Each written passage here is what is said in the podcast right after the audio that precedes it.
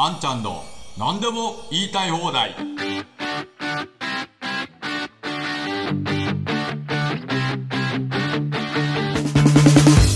こんにちは、安藤博です。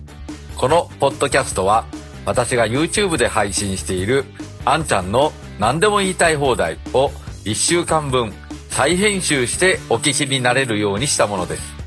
歩きながら、運転しながら、電車の中でもお好きな時間に聞いてください。世の中の様々な事柄を独自の視点で伝えていきます。それではまず、この話題からです。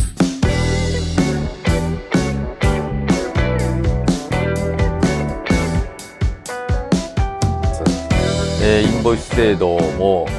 だいぶですね、その問題点が広がってきたようで、で、まあ、昨今のニュースでは、免税事業者のうち1割ぐらいしかこのインボイス登録をしていないと、そういう情報も入ってまいりました。まあ、相当財務省の目論みからは低水準で登録が進んでいるということで、やはりこのえーこのインボイスの問題点というか、あこれがいかにとんでもない制度であるかと。そしてそもそも消費税というのはどんなにひどい税であるかと。まあそういうことも合わせて広がっている感じがするので、えーこのインボイス制度の導入をきっかけにですね、消費税がいかに、ひどい、そして今まで国民を騙していた。間接税という形で事業者には全く関係ない。事業者の損益には全く関係のない。消費者が単に上乗せされて払うだけなんだという、まあ、全くの嘘、デタラメの話が、もうものすごく広く広がってしまって、えー税に対する正しい理解がされないと。なので消費税について、えー国民の皆さんが、当然物価は上がると。まあ、それは分かっておられるんですけれども、事業者にもものすごいダメージを与えていると。まあ、そういうことが理解されないでですね、えー消費税がもう3%から今10%ですけれども、10%になっていくと、物価は上がるし、中小企業に対するダメージは大きいしということで、本当に日本経済の活力、活力を根底から奪う税金だということをですね、えーなかなかこの消費税の嘘話が広がっているためになかなか広がらないということがありつつ、ぜひこのインボイスをきっかけに消費税がいかにとんでもない税金であるかということを広めていきたいと思いますので、ぜひ皆さんには引き続きご協力をよろしくお願い申し上げます。はい。ということで、本日はふるさと納税のことについてお話ししたいと思いますけれども、ふるさと納税の経費対象を拡大するそうです。で、これをやることによって寄付金が確保しやすくなることを目論むということですけれども、総務省は27日、ふるさと納税の返礼品など寄付募集の基準をめぐり、経費の対象を10月から拡大すると発表したと。寄付後の事務に必要な費用を加えると。で、熟成肉とか精米を返礼品とする場合は、自治体と同一の都道府県内産の原材料を使えば返礼品として認める。返礼品として認めるということで、で、総務省は2019年に導入した制度で、寄付の募集に要する経費を5割以下に抑えるよう求めている。まあ、5割を経費に使ってたら半分しか手元に残らないんですかみたいな話で、まあ、商売としては、まあ、いい商売かもしれないけれども、いや、本来のこのふるさと納税というか、この自治体のお金の使い道としてはもう完全に間違ってると。まあそう言わざるを得ないと思います。で、今ここにあるように、熟成肉とか、あと、精米を返礼品とする場合は、自治体と同一の都道府県内産の原材料を使えば返礼品として認めるということは、まあ要するに、返礼品として、こう、有名なお土産とか、名産品とか、そういうのがない自治体ってものすごいいっぱいあるんですよね。で、そういうところは、もう、みんなに魅力のあるものが出せないもんだから、ふるさと納税とか言ったって、来るんじゃなくて出ていく方が多いわけですよね。なのでマイナスになってしまうと。これは都会のところだけがそうなってるわけじゃなくて、田舎の町でもそういう現象が起きてるわけですよ。なので、えー地元の市長さんとかがですね、地元の議会、議員とかから責められて、うちの自治体は何やってるんだふるさと納税でマイナスになってるなんて努力が足りないとかって言われてですね、いや、そんな、だって趣旨と違いますやんかと。ね、あの、このうちの市の名産品を返礼品で出すっていうことでやってるでしょで、うちの市の名産品って無名なんですよと。で、誰もこんなん買ってくれないんですよ。で、これをなんかマーケティングみたいなことしてブランド力を上げてって、それはなかなかそう簡単にできませんよ、みたいな説明をしても、いや、努力は取れない。努力すればできるぞとかって、議員が適当なこと言うもんだから、じゃあもう、しゃあない、じゃあちょっと、あそこの有名なの使ってみる？とか言って、で、よその名産品の肉を持ってきて、で、うちの市で熟成させましたから、うちの市で熟成させた、あそこの高級肉ですとか言って売り始めてるわけですよね。いや、本当にね、もう気の毒と言わざるを得ないですよね。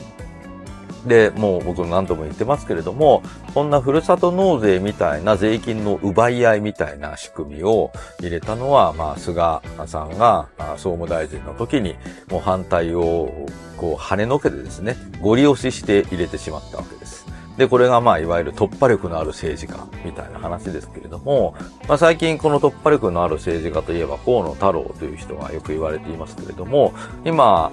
マイナンバー制度の件で河野太郎相当叩かれてますよね。で、やるんだとか言って官僚を怒鳴りつけてやってきたけれども、もう不備がいろんなところで出てきてしまって、もう収集つかなくなっちゃって、いやいやこれ俺がやれって言ったんじゃないしと。民主党政権がそもそも言い始めたんじゃないか、みたいなことをね、言い始めちゃって、おいおいちょっと待てと。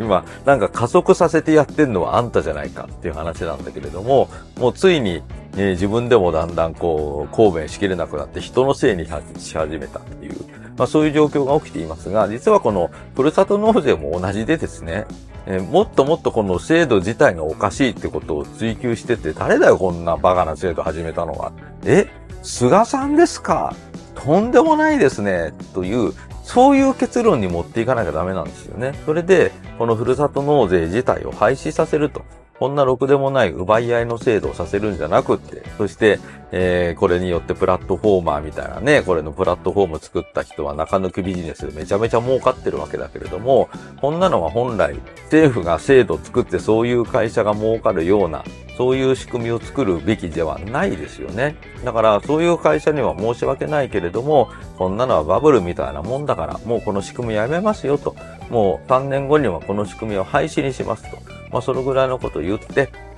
ふるさと納税は廃止して、そして、えー、やはり今、日本全国どこの自治体も基本的には財政なんで財政赤字を抱えてますから、まあそういう、ほとんどの市町村が財政難、財政赤字を抱えるということは、仕組み自体がおかしいんですよね。国から地方に行くお金が少なすぎるっていうのが原因なので、国から地方自治体に渡す地方交付税はもっと増額すると。まあ、そういうことをやって、このふるさと納税みたいな奪い合いをしなくても済むように、そして地域の自治体のね、首長さんたちが、もう安心して地域の経済活性化のために十分な予算が使えるような、まあ、そういった資金繰り、予算繰りができるような地方交付税のあり方、増額ですね。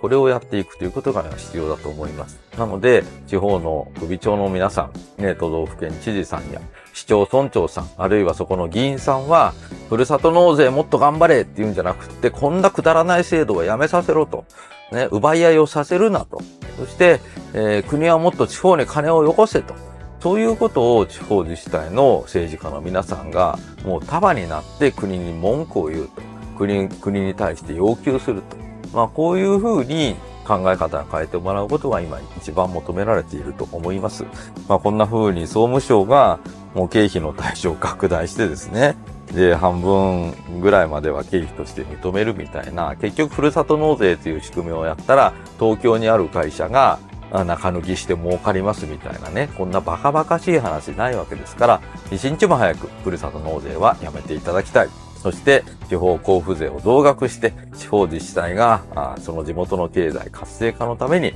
しっかり予算が使える。そして、えー、公務員の数も増やして、えー、完成ワーキングプアみたいな人たちは生まないと。まあ、そういう予算の執行ができるように、そういう仕組みを作っていくためにも、ね、皆さんで声を上げていきたいと思います。次はこの話題。え今日は実は昼間に政治団体赤字黒字の初めての街頭宣伝活動を行ってまいりました。えー、この宇治を出発してですね、えー、それから基本的には今日は京都市内を回ってまいりました。まあ、その後帰るまでの間に、またこの京都ロックに戻ってきて、えー、宇治、組山、八幡、京田辺、そして常陽と、まあそのあたりを回ってまいりました。まあ久しぶりに京都ロックでもマイクを握って喋ったわけですけれども、まあやはり今の日本の政治の状況を見るとですね、本当に悪い方向に向かってるなと思います。で、その象徴がインボイスであると思いますし、その他にもいろんなところで、えー、国民の負担増、あるいは政府からの給付減、こういうことがもう本当にいろんなところで実行されつつあるわけですね。そして今年の税収は過去最大の71兆円というですね、えー、まあそのぐらい税収は好調ということですけれども、景気が良くて税収が好調だったら別にいいわけですが、あ景気が良くないのに税収が好調というのは、これ明らかに政策が間違ってるわけですね。まあ、なので、えー、この10月から導入が予定されているインボイスというこの単なる消費税の増税、これは何としても阻止をしなきゃいけないと思いますし、え、今、物価が上がって、本当に国民が苦しんでいるところで、さらに、物価が上がってるところがさらに1割増しになる消費税っていうのは、もう存在自体が悪なわけですよね。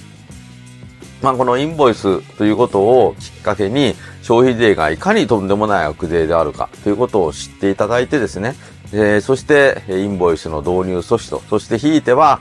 消費税の廃止というところに向けて頑張っていきたいと思いますので、どうか皆さんには政治団体赤字黒字へとご支援を賜りますようによろしくお願い申し上げます。そして今日は一つニュースを申し上げたいとお話ししたいと思うんですけれども、これ日経新聞の記事ですが、医療、介護、まあこれらの職種で就職のお祝い金を出す人材紹介業者がいると。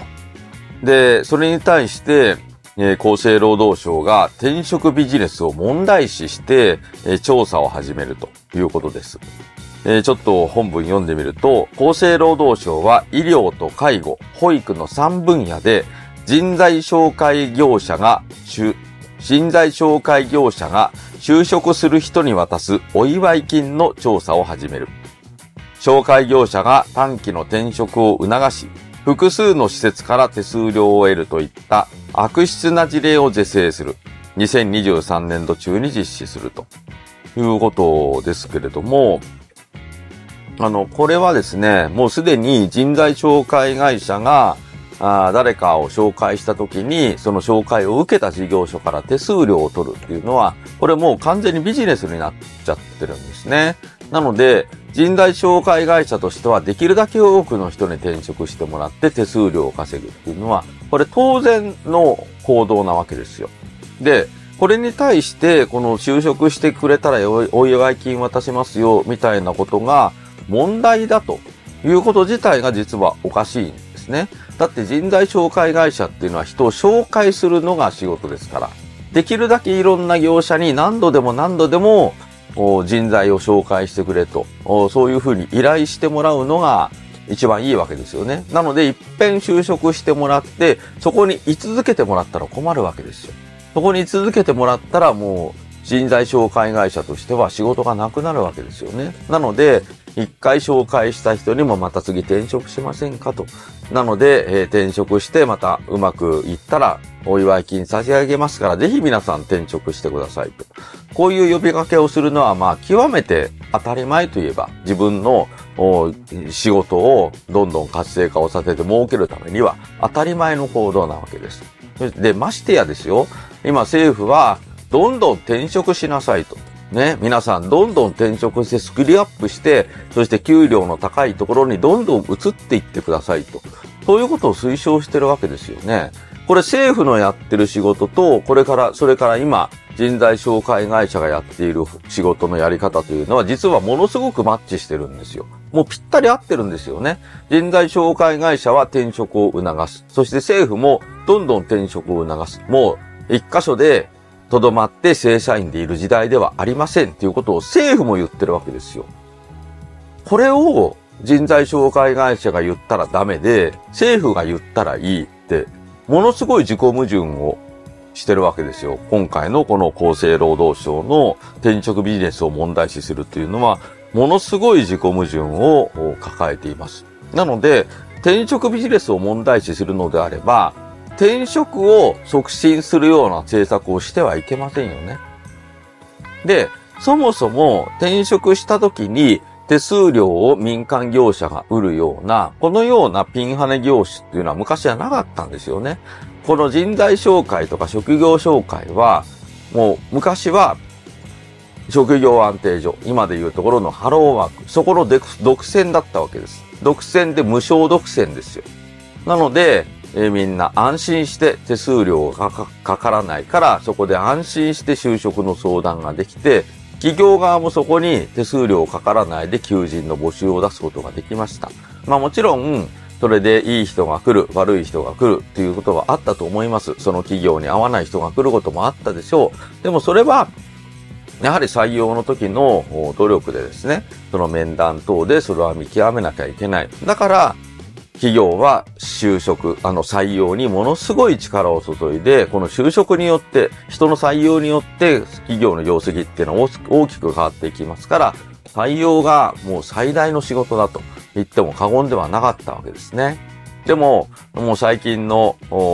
風潮ではですね、もうできるだけ、まだ解雇規制ま、解雇規制の緩和までは言ってないけれども、できるだけ解雇規制を緩和してくれと。ね。もう、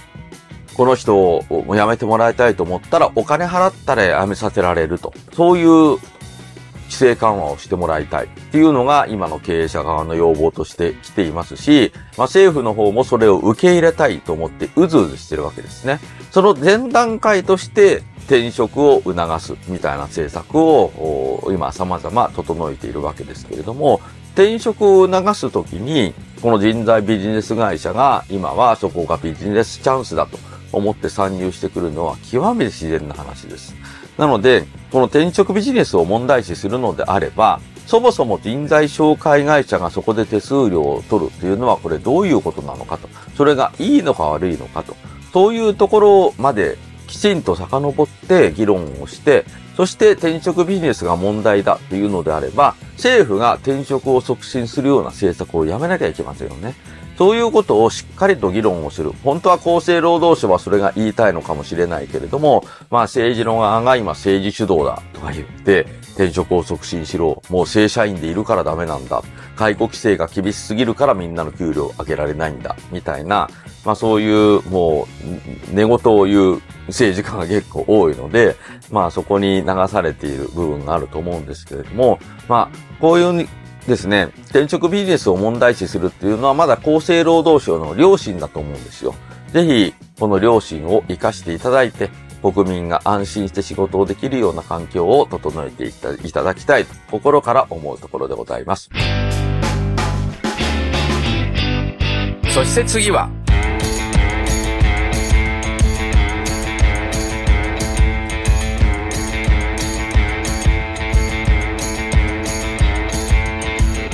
えー、昨日今日と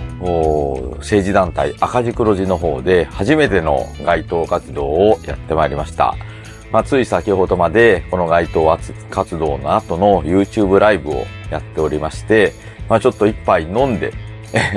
このライブをやっていましたもんですから、あちょっと酔っ払っていますけれども、でもまあ、あの、ちゃんと喋れますので、えー、今日のあんちゃんの何でも言いたい放題をお届けしたいと思っております。で、今日はですね、えー、もう、びっくりするというか、まあ、どんだけこの今の首相官邸、総理の考え方と国民の気持ちが乖離しているかということが、まあ非常にわかりやすいことがあったんで、それを紹介したいと思いますけれども、何かというと、首相官邸のツイッターですね。首相官邸のツイッターに6月30日にこういう動画が出ています。えー、これ総理が自分の言葉で喋っているんですけれども、こういうこと言ってるんですね。これ総理がそのまんま言ってる言葉です。岸田政権では今年を資産所得倍増元年とし、貯蓄から投資へのシフトを大胆かつ抜本的に進めていきます。このため、NISA を抜本的に拡充しました。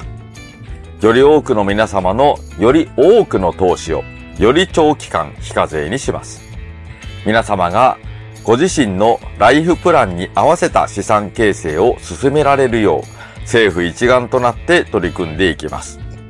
まあこの短いメッセージなんですけれども、これを6月30日に首相官邸の公式のツイッターで動画の形で上げてるということですね。いやもう、岸田政権は最初ね、あの自民党の総裁選の時には、令和の所得倍増ということを一つの旗印に掲げていたわけですよね。でも、もうあっという間に令和の所得倍増というのはいなくなってしまって、その代わりに資産所得倍増ということを言い始めました。そして、まあその一環として、この NISA の拡充みたいなですね、えー、今年を資産所得倍増元年とし、貯蓄から投資へのシフトを大胆かつ抜本的に進めていきます。そして、えー、これで一番恐ろしいなと思うのはどういうことかというと、皆様がご自身のライフプランに合わせた資産形成を進められるよう政府一丸となって取り組んでいきます。ということですから、ご自身のライフプランに合わせて資産形成を進めてくださいね。政府は資産形成については手助けしませんよと。仕組みだけは作りますよ。非課税で投資しやすい環境は作ります。でも、政府が金を出して皆さんの生活を支えることはしませんからね。わかってます？自己責任ですよ。っていうことを言ってるわけですよ。で、まあ、みんなが儲かってて、すごく景気が良くてバブルの時みたいに、とりあえず働いていればみんなの給料が上がっていって貯蓄ができる。そういう経済環境だったら、まあ、こういう政策を、こういうコメントを言っても、まあまあいいかもしれませんけれども、今、ものすごい格差が拡大をして、貧困層が増えてますよね。貧困層が増えてるということは、日々の生活でいっぱいいっぱいで、貯蓄なんかできませんよと。ましてや、貯蓄から投資へって、え最初から貯蓄もしないで全部投資に回せって言うんですか？みたいな話ですよね。で、貯蓄は何かあった時にすぐ引き出せるようなものということで持っておかなきゃいけません。そして、投資というのは基本的には長期投資がベースです。何年も、まあ、10年、20年、30年という長い期間をかけて、えその投資というものが福利という形でどんどん大きくなっていくと。まあ、そういう形で投資を考えていかなきゃいけないわけですよね。だから、万が一の時に引き出せる貯蓄、そして長い間かけて、えー、資産形成を図っていく投資と。これは両方分けておかなきゃいけないわけです。そして、貯蓄の一部を、貯蓄がある人が、これを一部を投資に回して、もっと効率的な資産形成をしていこう。それだったらわかるんですよ。でも今日本で貯蓄のない人がものすごく増えています。貯蓄ができない、そんな所得取れていない、そういう人がものすごく増えてるわけですね。で、そういう人が増えている中で、資産所得倍増元年です。貯蓄から投資にしてください。なんて言われたって、いや、そもそも貯蓄ができないんですから、投資に回すお金ありませんよね。ということになります。そして、投資に回すことができるのは、貯蓄ができる人。貯蓄ができる人というと、貯蓄ができる人ということは、ある程度以上の所得のある人。つまり、お金を稼げる人です。お金を持ってる人です。そして、お金を持ってる人は、投資をするときに、非課税の枠が大きくなりますよ。だからよりお得ですよ。ということを進めていくわけですから、まあ、ますます格差を拡大させますよ。ということに他ならないですよね。まあ、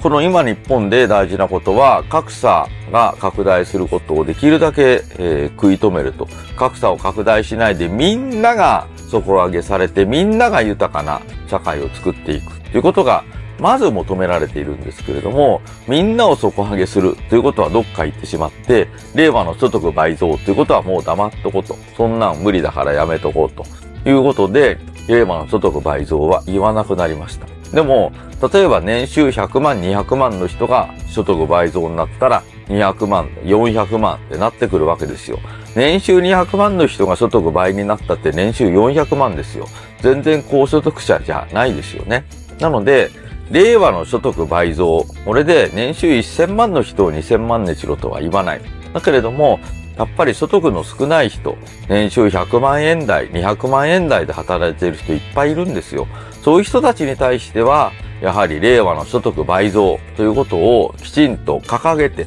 そういう人たちの所得をかさ上げすると、底上げをすると、そういうことをやっていくことをまず掲げないと、こんな貯蓄から投資へなんて言われたって、俺には関係ないしと。どうせ俺たちなんか見捨てられてるしというふうに思う人が今ものすごい割合で増えてると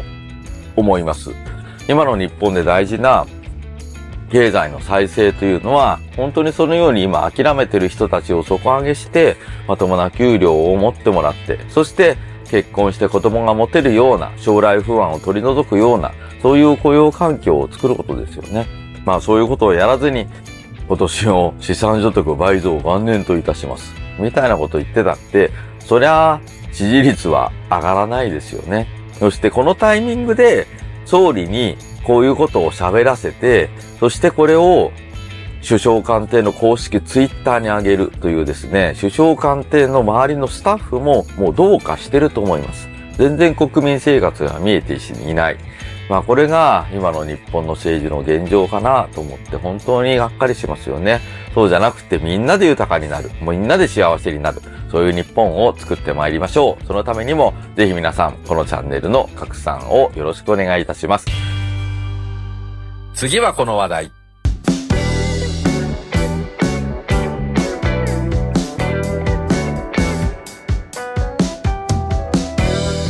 えー、最近よく私も外線とかいろんなところで使わせてもらうネタなんですけれども、今年というか2022年度の税収が71兆円台となり、3年連続で過去最高を更新したこ更新したことが分かったと。まあそういうニュースが出てきています。まあ3年連続で過去最高ということですから、まあこれ、私たちがいつも言ってるみたいに、政府の赤字はみんなの黒字。裏を返せば、政府の黒字はみんなの赤字ということなので、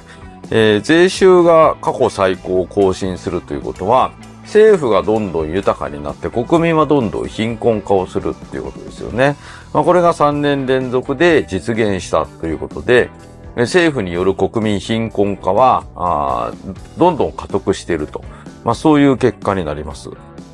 で、もちろん、ものすごく景気が良くってみんなが儲かりまくってて、儲かりまくってて税収が上がるんだったら、まあそれは好ましいことと言えるわけですし、儲かってる時に、国民からお金を吸い上げるっていうのは、まあある意味、加熱する景気を冷ますという意味では、まあ当たり前といえば当たり前なんですよね。いわゆるビルトインスタビライザーと言われる自動調整装置、景気の自動調整装置というそういう機能が働くということですから、景気がいい時に税収が上がるんだったらいいんですけれども、今果たして日本は景気がいいのかいや、全然景気がいいなんてことないですよね。えー、まあコロナ禍がまだ、コロナのショックがまだ残っておりますし、格差は拡大をし、そしてまた物価が上がって実質賃金は13ヶ月連続で下落すると。まあそういうことになってます。まあつまり国民生活はどんどん苦しくなってるわけですね。苦しくなっているのに税収が過去最高になる。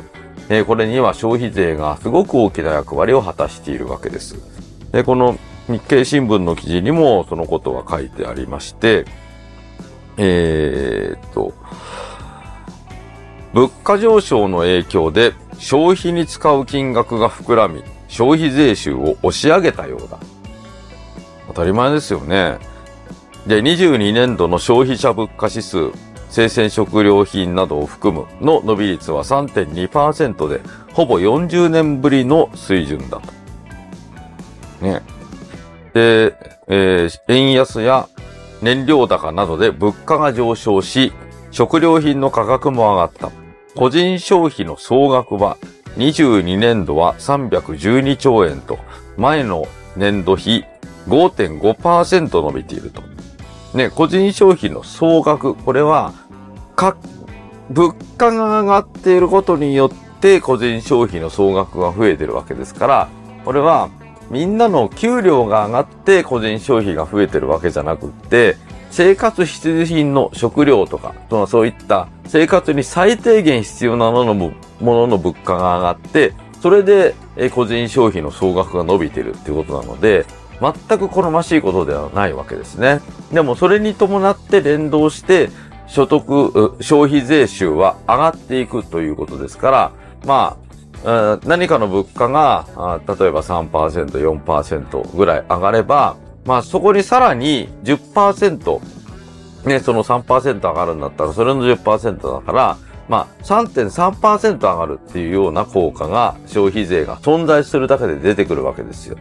なので、消費税というのは、この物価上昇する局面には、物価が上昇して国民生活が苦しくなる局面では、さらに国民生活を苦しくするという、まあそういう恐ろしい悪魔のような機能を持った税金だということですね。まあそれが、まあ、あ今の税収過去最高というところに反映をされているわけで、このことを本当に他のいろんなところが、あまあ、経済学者もそうですし、そういう人たちが指摘しなきゃいけないですよね。だって、今政府がやらなきゃいけないのは、あ国民が生活で苦って苦しんでいるわけですから、国民生活を救うため、まあ、そのためには現金給付でもいいし、何かしらの経済的な措置を取るべきだと思いますけれども、最も効果的なのは何と言っても消費税減税ですよね。消費税減税すれば、この生活必需品にかかっている物価高っていうのは、まあ多少なりとも軽減されるわけですよ。まあそうやって現金配るよりも、まあおそらくそれの方がよほど全ての隅々まで行き渡って効率的に国民生活を救済することができるわけですね。これだけ経済の状況が悪くて貧困で苦しんでいる人が増えているときに、税収過去最高というのは、ろくでもない政府であるっていうことに他ならないわけですね。なので、まあ今もう国会は閉じてしまいましたけれども、まあこういうことをえ国会においてきちんと指摘をしなきゃいけないと思いますし、国会議員でこういうことを言う人が、まあ、ほとんどいないというのが私はもう不思議でなりません。まあ、ぜひですね、このチャンネルご覧の皆さんは、あ今の日本で税収過去最高になるっていうのは、政府は一体何をやってるんだと。こんな時に財政健全化目指してどうするんだということで、怒りの声をまた政府にぶつけていただきたいと思いますし、ぜひこのチャンネルをいろんなところに拡散していただいて、こんな、あこんな不景気の時に税収過去最高なんてありえないと、そういう意見を多くの皆さんと共有していただきたいと思います。次行ってみよういや、もう最近はインボイス、それから消費税のことばっかり考えてるようになりまして、で、あの、今日は朝ですね、えー、アベマプライムで、えーインボイス制度のことが話題になっていたんで、それについての動画を収録して、で、今日は、あ安藤博士チャンネル、博士の視点の方でそれアップしたんですけれども、まあ、それでちょっと思い出したんですよ。この消費税を減税するっていう話を僕が議員の時に、そういう話ををしたりしてた時にですね、えー財務省とかはこう言うんですよね。まあ他のところでももう言ったことあるかと思うんですけれども、消費税を減税すると金持ち優遇になるんですって言うんですよね。まあつまり、お金持ちの人はお金使う量も多いから、個人消費をする量も多いんだから、いっぱい消費税払ってるんだと。いっぱい消費税納税している、そういったあ高額所得者、お金持ちの人が、消費税減税されると、消費税も、消費税額、納税額も減っちゃうじゃないですかと。まあ、つまり、消費税減税っていうのは、おと、お金持ち、金持ち優遇策なんだって、そういうふうに財務省が今振り付けをしてるんですよね。で、これ確かに金額的に言ったら、あ金持ち優遇かもしれない。金額的に言ったらね。だけれども、所得に対する、所得に対する納税額の比率から言ったら、これ全然、あの、低所得者の方が、あ消費税が、あ収入に占める割合っていうのは高いですから、まあ、これがいわゆる消費税の逆進性って言われる部分ですよね。まあ、つまり所得の低い人の方が、あ所得に対する納税額が多くなるっていう、まあ、これが逆進性っていう部分ですけれども、まあこれどういうことかというと、例えば、あ年収200万、300万の人は貯金なんかできませんと。日々の生活費の中で稼いだお金は全部消えていきます。200万円稼いだら200万円は全部消費に回りますよと。で、そのうち10%、まあ、ざっくりと20万円が消費税だとしたら、まあ、所得のうちの10%は消費税で消えてますよと。まあ、そういう話ですね。じゃあ一方、年収1000万の人はどうかと。年収1000万の人が1000万丸々全額使ってれば、あ100万円を消費税で払っていて、えー、所得の中に占める消費税の割合はあ10%ということで、えー、これ低所得者も1000万の人も一緒となりますけれども、まあ、年収1000万の人は1000万も消費しませんよね。えー、まあ何百万かは消費するとは思いますけれども、全額は消費しません。で、そうなってくると、1000万の所得に対して、消費税額は100万よりも絶対少なくなってるはずなんですよ。50万とかね。500万使ってたら50万で済むと。まあそうすると、まあこの人の所得に対する消費税の負担割合は5%で済むわけですね。低所得の人は10%かかるけれども、年収1000万の人は5%で済むということで、高額所得者優遇なんですよ。もともとが高額所得者優遇なんですよね。なので、これを是正するために減税しましょうって言ったら、それは負担額の金額的には高額所得者は安くなるかもしれないけれども、比率から言ったらやっとこの低所得者の10%というものが減っていって、低所得者の生活は楽になるという、まあそういう極めて単純な話なわけです。で、えー、これはあのインボイスの話も一緒でですね、えー、まあ結局、売り上げが1000万円いかない人は、利益も少ないわけですよ。で、利益が少ない人に対して、えー、その付加価値にまた課税するっていうのは、それはまあ酷な話なわけですね。で、えー、まあ前も僕いろんなこと言ってますけれども、まあ改めてここで言っておきたいと思いますが、まあ、国会で財務省が2019年でしたかね、そこで答弁している内容はこうなんですね。大体、免税事業者の売り上げを平均すると550万ぐらいです。まあ、だと500万としましょうと。で、500万のうち、だいたい3割が、あ、あられです。まあ、付加価値ですと。ね、だいたい7割ぐらい仕入れとかにかかるから、3割ぐらいの手残りありますよと。そうすると150万ですよね。で、え、これの10%を納税しろっていう話になってくるわけですよ。売上500万の人は年収500万じゃないわけですよね。売上500万で利益が150万ということであれば、サラリーマンで言ったら年収150万の人と同じなわけですよ。で、この年収150万円の人から、今まで消費税は免除されていたけれども、その年収150万の人から10%の15万円を払えよっていうのが、このインボイス制度なんですよね。当然今は軽減措置があります。軽減措置があったり、あと簡易課税制度があったりするので、実際の税額はそうはならないとは思いますけども、でも理屈としてはそうですよ。で、これが軽減されて、例えば、500万のうちの2割の課税で10万で済みますよって言っても、年収150万の人に10万納税しろって言ったら、これは相当きつい納税ですよね。だから免税制度というものがあったわけです。もう、もう最近はなんか売上の2割で済むから事務処理楽でしょ？みたいな話になれつつありますけれども、事務処理云々の話じゃなくて、もともと利益が少ないところで、えー、さらにこの消費税という過酷な税金を課すのは、これとんでもないじゃないですか。というのがまず第一ですよね。で、えー、それに加えて、えこれ免税事業者のまんまでいたら取引先に今度はその税負担がいって、で、取引先がそれを被りきれなかったら最後は売上、売値に転嫁をされて、消費者が負担をするっていう話ですから、まあ消費者がただでさえ物価上がってるのに、えー、高い値段のものを買わなきゃいけないということで不利益を被るということですよね。だから今は、このインボイス制度の仕組みとか、ああるいは消費税の仕組みをちゃんと分かっていれば、誰も賛成するはずがない制度というのがインボイス制度なんですよ。そして誰も反対する人がいないのが消費税減税のはずなんですよね。でも今本当にこの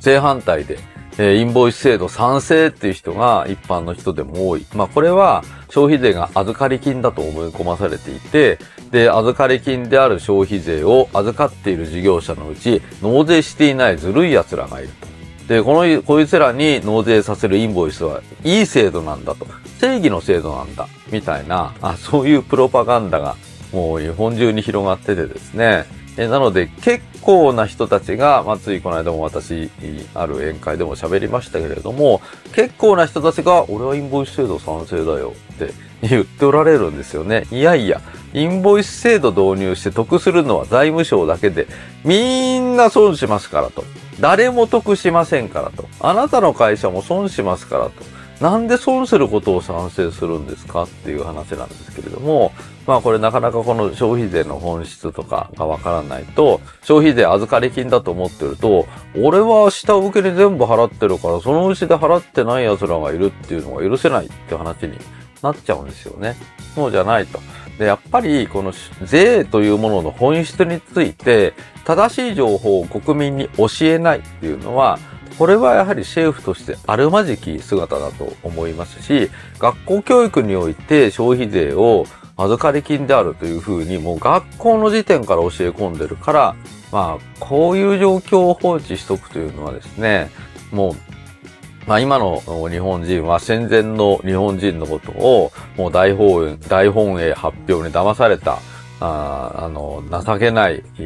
日本人だ、みたいな感じで見ているところがあると思うんですよ。でも結局今も一緒で、結局大本営発表ならぬ財務省発表という報道にみんな騙されてですね、消費税は預かり金だと思い込まされて、そして、えー、政府の借金は国民の借金だと思い込まされて、政府の赤字は国民の赤字だと思い込まされて、間違った政策を支持させられているという。まあこれは、まあ戦前の日本が戦争に突き進んでいったのと同じで、えー、今の日本は経済的に没落している方向に突き進んでいると。それも政府がそっちの方向に国民を誘導してるっていうことなんですよね。いや、ほんと恐ろしい状況になってきました。まあ今世界の情勢見ると、まあフランスなんかでもものすごい暴動が起きているみたいですけれども、まあああいう風にならないためにも、やはり経済的な、日本、あの、国民の経済的な安定というのは、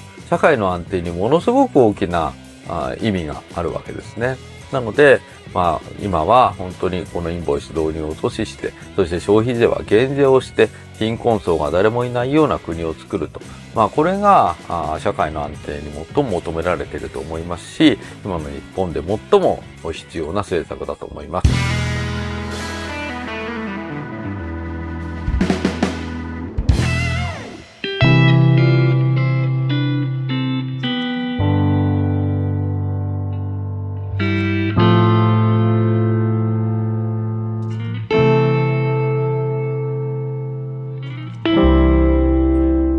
のあんちゃんの何でも言いたい放題、ポッドキャスト、いかがでしたでしょうか？